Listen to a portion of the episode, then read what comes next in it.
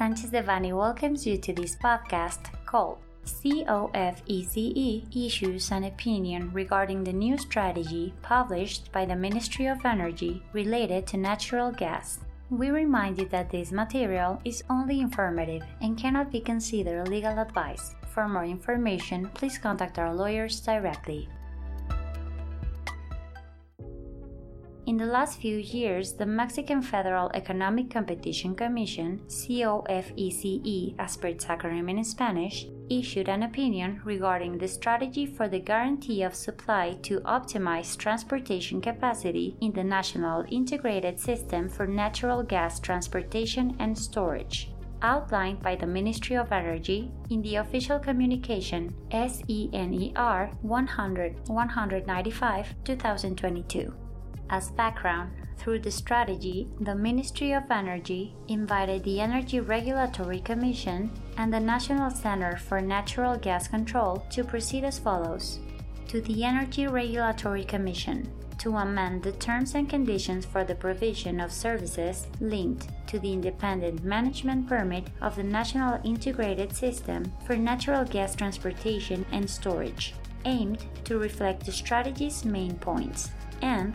to the National Center for Natural Gas Control to require the National Integrated System for Natural Gas Transportation and Storage users or those interested in receiving natural gas transportation services in the National Integrated System for Natural Gas Transportation and Storage importation points, in which Petróleos Mexicanos, PEMEX, a spread acronym in Spanish, or the Federal Electricity Commission jointly known as EPEs, have reserved capacity in upstream transportation systems with respect to those points. 1. Evidence that they received natural gas supply from one of the EPEs through the corresponding commercial contracts or through a letter issued by the corresponding EPE. Or 2. Evidence that the provision of transportation services within the National Integrated System for Natural Gas Transportation and Storage is secured via a firm or interruptible basis contract executed with any of the EPEs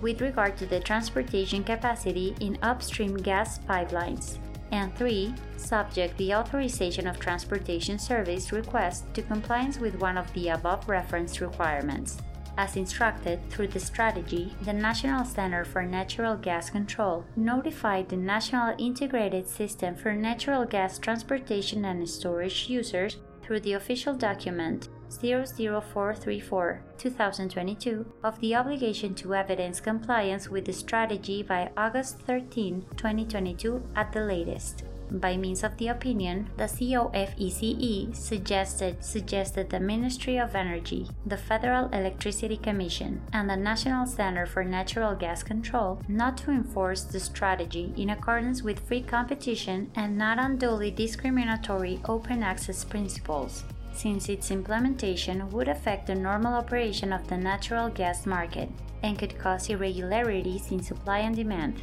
as well as cause an increase in the price of such fuel with implications to final consumers. Due to the fact that the strategy benefits the EPEs in an artificial manner, since it hinders users' access to the National Integrated System for Natural Gas Transportation and Storage infrastructure on an equal basis affects natural gas supply conditions and hence discourages competition in its commercialization. If implemented, it will generate disruptions in the electricity market, where some players use natural gas to produce electricity, since the Federal Electricity Commission may be able to increase such fuel prices to its competitors, which, as mandated by the strategy, are compelled to buy from such EPE.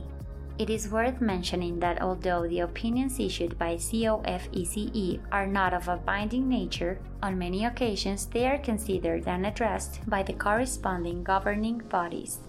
Our antitrust and administrative litigation team has extensive experience supporting clients involved in governmental actions in antitrust proceedings and administrative litigation. We are at your service to assist you in selecting the legal alternatives that may best protect your commercial interests.